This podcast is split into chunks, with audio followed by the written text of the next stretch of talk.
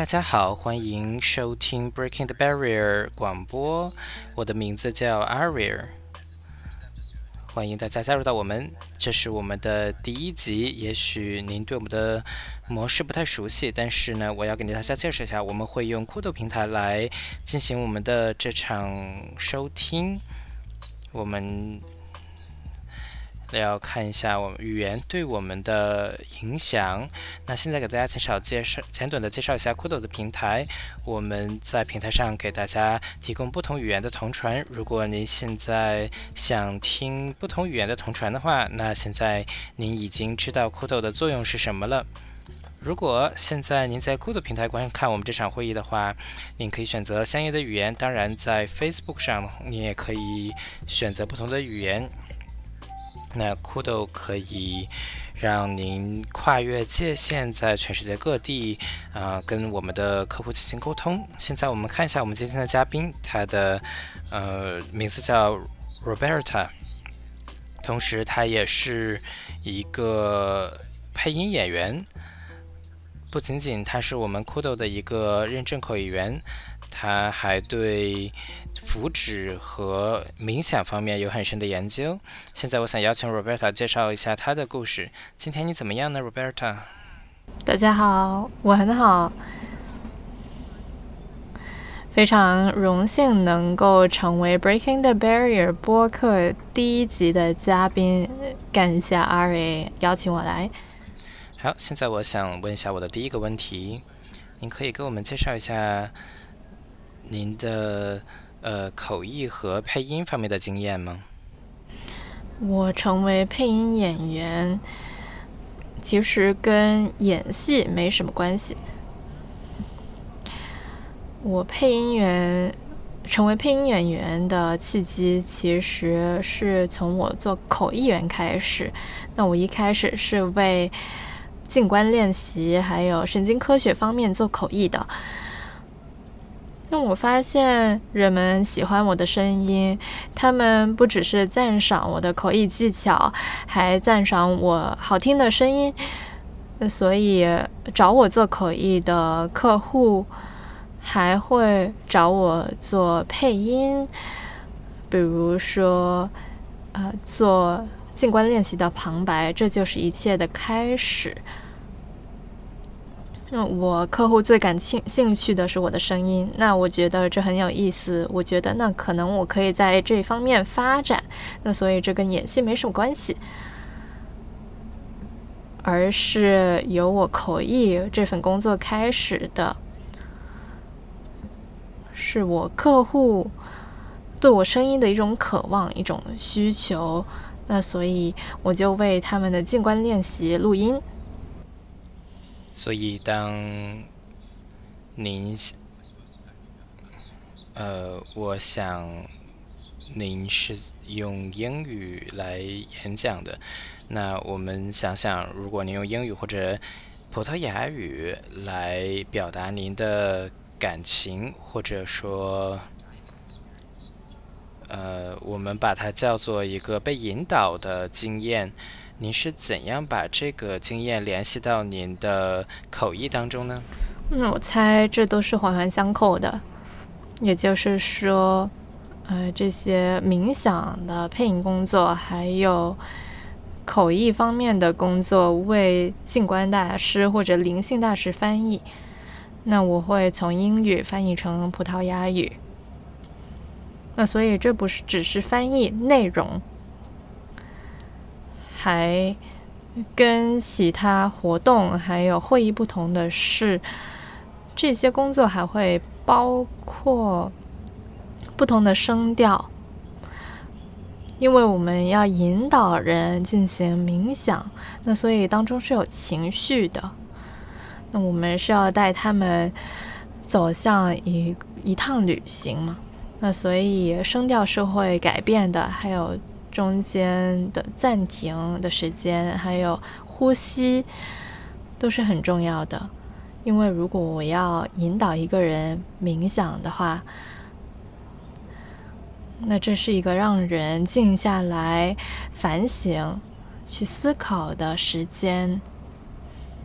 那如果我自己的呼吸非常的短促、很快、很急的话，那我就会影响到这个冥想。所以，我觉得这个口译员要跟讲者是心灵上面有连接的，他们要同步的，同时口译员也要非常的平静。如果我不平静的话，那我怎么引导那么多、那么庞大的观众来冥想呢？那我基本上是跟他们一起冥想的，所以，呃，这样的口译工作跟其他的口译工作很不一样，我学到了很多，也非常有意思。那我们在问下一个问题之前。我想再追加几个问题。我的妻子其实也是一个巴西人。我在澳大利亚的很多朋友也是巴西人。那有一天呢，我们看我们见到了我朋友的儿子，然后用英语跟他进行沟通。他是一个澳大利亚人，他的行为也非常的澳大利亚。然后呢，他突然一间用葡萄牙语跟巴西人进行对话。我们突然看到他的呃身体语言发生了改变，他的表情也发生了改变。所以在这些不用言语方面的身体行为呢，都发生了改变。所以我觉得，在您进行沟通的时候，取决于您的内容到底是什么。啊，我觉得非语言的沟通部分是非常重要的。而在口译当中，我们应该能看出来，不仅仅是我们在翻译语言，当然我们也在翻译其他不同的部分。非常的好。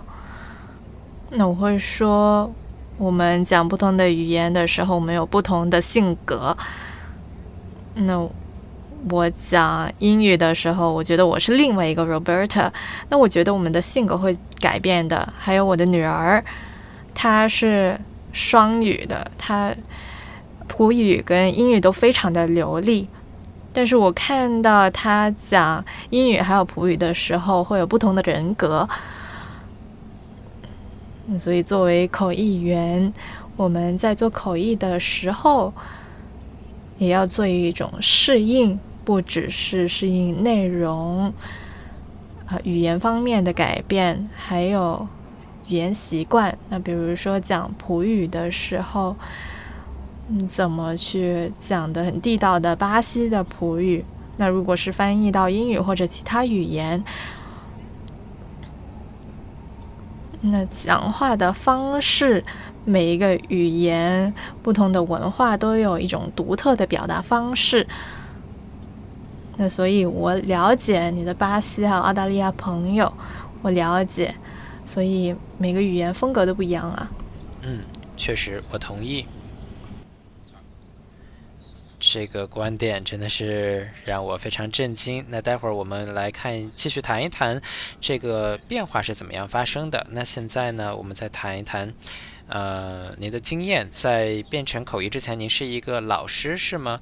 那这对您的口译职业生涯有怎么样的帮助呢？嗯，是有很大的关系的。我会说，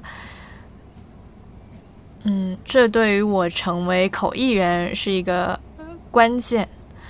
我在巴，我小时候就在巴西的一家美国学校念书。那我学习了英语，也学习普语，那所以我一生都是讲两种语言的。那我这两种语言都非常的流利。我在家里讲普语，在学校讲英语。那我毕业之后，我就念了传播学。那个时候我还不知道口译行业的存在呢。那所以我就。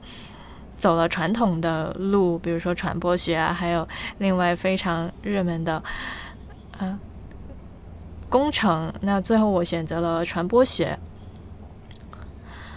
但是同时我非常的年轻，那我想要转行，因为我英语很厉害，然后我想要赚点钱，然后我就成为了语言老师。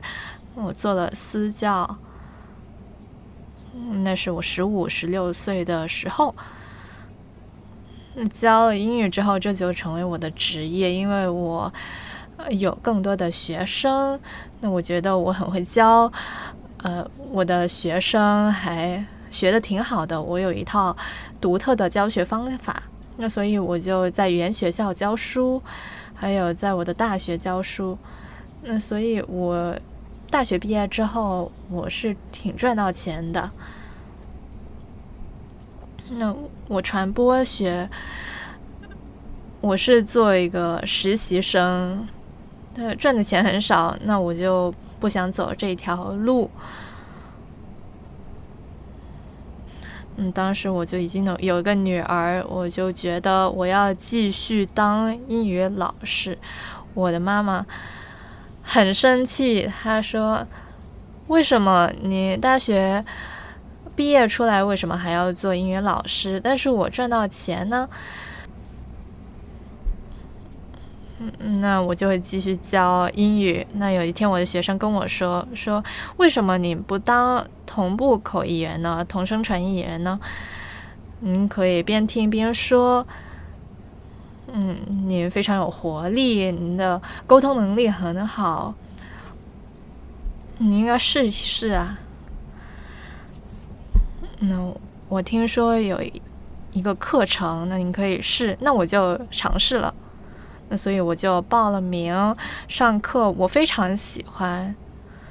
这是一个非常自然的转型，从语言教学可以说是一个升级吧，所以是很自然的。那我猜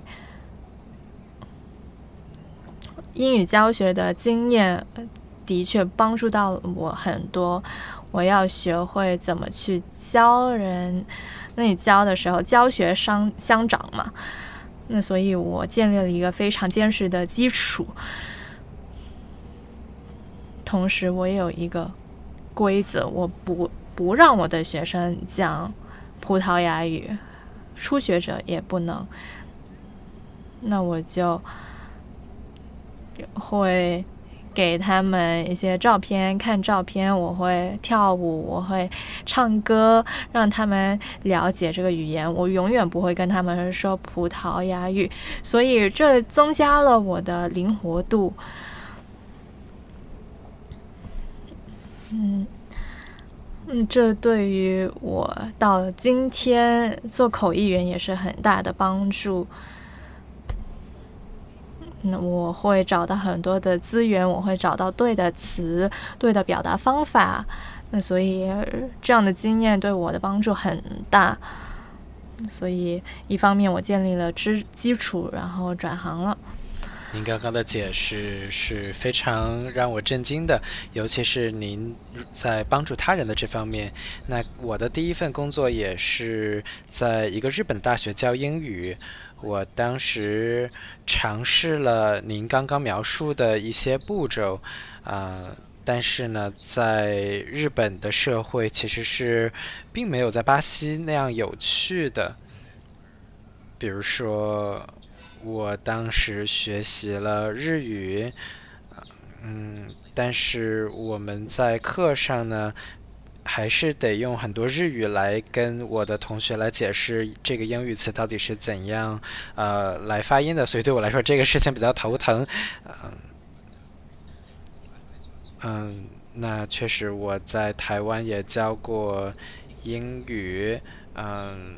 我之前给我的朋友教过英语，这是一群两到五岁的孩子，那这个经验是很不同的。但是这是很久以前的事情。那我之前其实一直想问您几个问题，这也是我感兴趣的一些问题。先问一下关于您的一些背景方面的问题。我的父母呢，他们都是在神经语言学的呃这个工程师，他们。跟在八十年代跟科罗拉多的呃这个呃神经语言学的发明人一起工作，Tony Robbins 是他的这个呃母亲。那我们在过去的时候，我们这在我们过去使用 OP 的方法是有些不同的，这也是我从小有所体验的事情，所以我想啊问你一下，那在以前口译是怎样的一种体验呢？或者说你给他呃口译的时候，然后把他的这个能量发呃给您的这个听译员的时候是怎样的一种体验呢？真的很酷！我不知道原来你的家庭与 Tony Robbins 有这么的这么一段渊源。但首先，我在一生可以说是 Tony Robbins 的体现。我一直在追踪他的轨迹，然后也读过他的书。然后我有一个朋友加入了他的口译团队，然后我说我非常想加入。Tony Robbins 就像我一样。我跟他是一模一样的，那我这个朋友就推荐了我，想我取代了一个怀孕的口译员，那这就是我这段历程的开始。那所以 Tony Robbins 可以说是我的一个体现。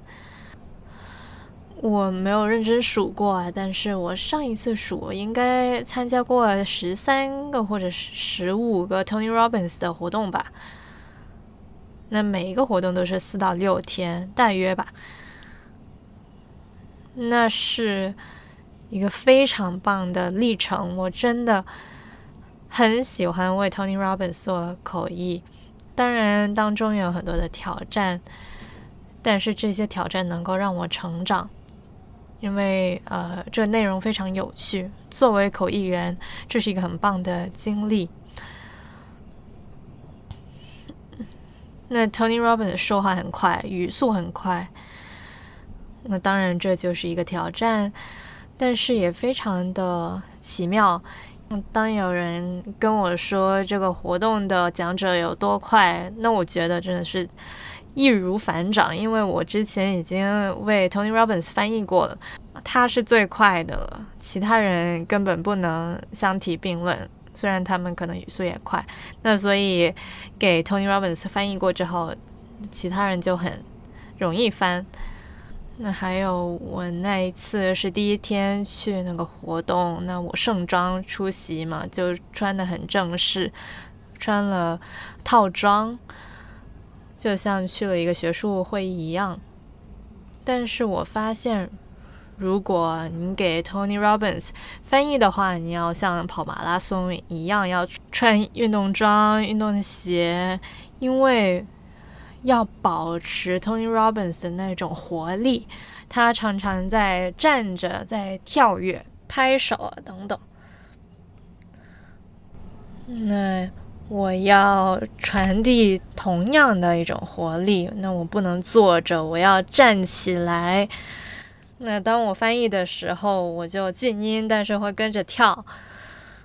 所以你的服装其实就要跟跑马拉松的运动员一样。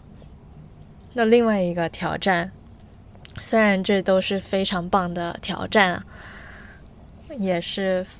为我能带为我带来欢乐的，就是他常常会用音乐，会用歌词，不只是背景音乐，而是诗歌、歌曲。我们就为这些歌词创造了普语的版本，来帮助我们。比如说，他常常会用的一首歌，就是讲生命的，生命就不再一样了，生命会改变。那他会唱这首歌，我们就创造了一个普语的版本。然后他开始唱的时候，我们就唱普语的版本，因为我们的巴西观众要了解为什么台上的那个人会那么激情、热情的在喊叫。那我们要同有同样的活力。另外一个非常有意思的是，他常常会说脏话，但是他不只是随意。用脏话，而是有原因的。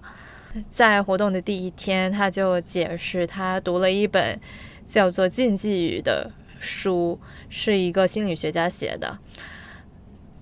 他说有些字，如果是禁忌语的话，用起来就会刺激人的神经系统，所以他就用这些词。目的就是要刺激人的情绪，让他们醒来，精神打起精神。那我们就想，我们要不要过滤到掉这些脏话呢？因为口译员、会议口译员通常我们都是嗯受过教育的人，我们不会说粗言秽语的。但是我们停下来，嗯，想了一下，那如果我们过滤了这些粗言秽语的话，那我们会不会改变了整个方法论？可能对听众没有帮助，那我们就觉得不可能过滤，因为用这些脏话背后是有一个原因的，所以我们就照样翻译了。我们有一位同事，她是一个非常优雅的瑞典女性，她不会说脏话，所以对于她来讲是非常困难的，这脏话就根本。说不出来。那现在她进入口译箱，她就知道这是口译案子的一部分，那他就可以很轻松的说这些脏话。这让我想到，我看到《Golem》这部影片当中，就是《指环王》当中看到霍普霍比特人他们看到人的一个场景。我。我们看到他们在变成人的时候，身体的一些变换，嗯，尤其是他们是如何展现这种能量的。这不仅仅是一个内容的呃展现，并且也是整个您把 Tony Robbins 在这个用声音和翻译的方式展现出来了。他们几乎都是可以看到这个画面的。是的。呃，您需要用 OP 的这种语言，我觉得这是非常重要的。呃，您不仅仅是要传递内容，还是要传递感觉。嗯，即使是只用声音来传递，这也是非常重要的一个内容。我想，呃，有人刚刚提到了语言的力量呢，不仅仅是如何我们使用它的方法。但是语调也是非常重要，比如说你说 no 和说 no 这两种是不一样的，呃，那在不同的语言的这种体验当中也是不一样的，嗯，在方言和不同的文化当中呢也是不一样的展现方式，我们需要看到这些事情在不同的文文化当中是怎样展现的，我们可以在不同的地区看到，呃，看到不同的文化，来看到人们到底是如何参与到平时的文娱活动当中的。那您如果想要口译这些内容的呢？呃，我觉得就会比较重要。那我现在有最后一个问题想询问您。最后一个问题就是我们有非常。多的内容可以创造，比如说在 Code 上，我们允许同传的进行。我们觉得内容创造者应该来加入我们，来抓住这种机会，把他们的内容展现给这个世界。您觉得我们已经准备好了，来来给这个内容创造者呃平提供一个平台吗？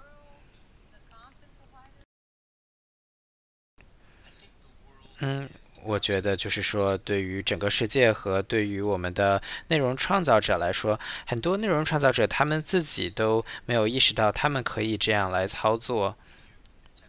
如果您在 Arena 上有一万个人的话，呃，我们。可能在直播当中会有更多的人来观看，嗯，比如说十万、百万，这样的话，我们可以用这个同传的功能给大家提供不同的语言的直播同传。呃，我自己呢，其实，在呃数字网络上并没有看到很多呃可行的操作方法，比如说。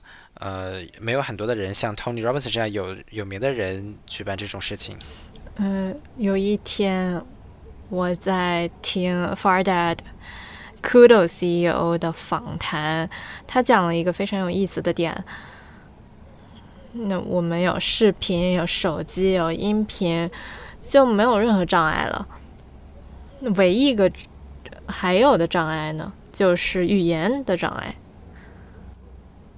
那 Kudo 就是来解决这个最后的障碍的，这个还阻碍沟通的障碍，因为不同的国家还说不同的语言嘛。那如果我们要谈真正的全球化，我们就要用其他的语言、不同的语言来沟通。最近呢，有一家公司，我就说服了这家公司，他们一直用英语来进行会议还有活动，但是他们大部分的客户都是拉丁裔。的人或者是巴西人，我就说你们要用客户的语言跟他们沟沟通，因为他们要向您购买产品。客户可能能讲一点点英语，但是要真正了解公司的产品，其实是要用客户的母语来沟通，所以这就增加了价值，所以他们就非常的有兴趣签了长期的合同。我们为他们举办活动，嗯，所以人们是看到这样的一个价值的。当人能够用自己的母语沟通，是有很大的价值。那那就是真正的全球化，大家能够理解对方。这确实是我们背后真正的原因。啊，这也是为什么我们的广播被叫做打破语言障碍。我们不光有声音的界限，我们还有其他的障碍。那语言也是其中长存的最主要的一个障碍之一。嗯，这就是我们在跟大家谈话当中，呃，理解和不理解的一个区别。那打破语言障碍，就是真正能让大家理解您的一个呃方法。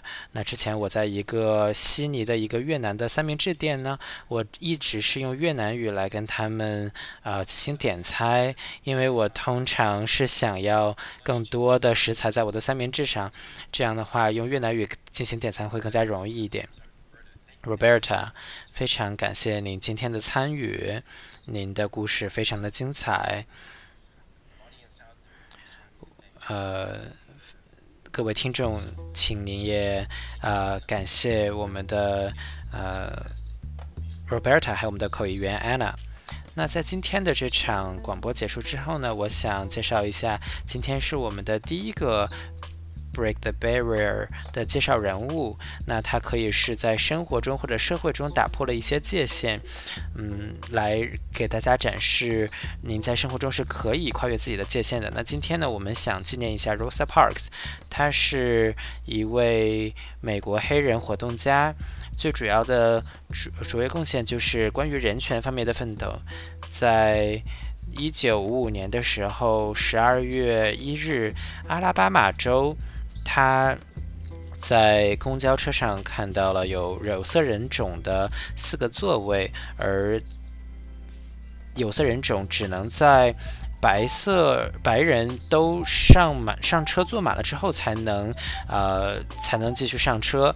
而他把这件事情带到了法庭上，而到一九五六年十一月才有了一个结果。这是美国法庭上第一个平权事例。我们有过十四个法案来进行。呃，修改美国国会，把它称为呃自由移动之母。非常感谢 Rosa。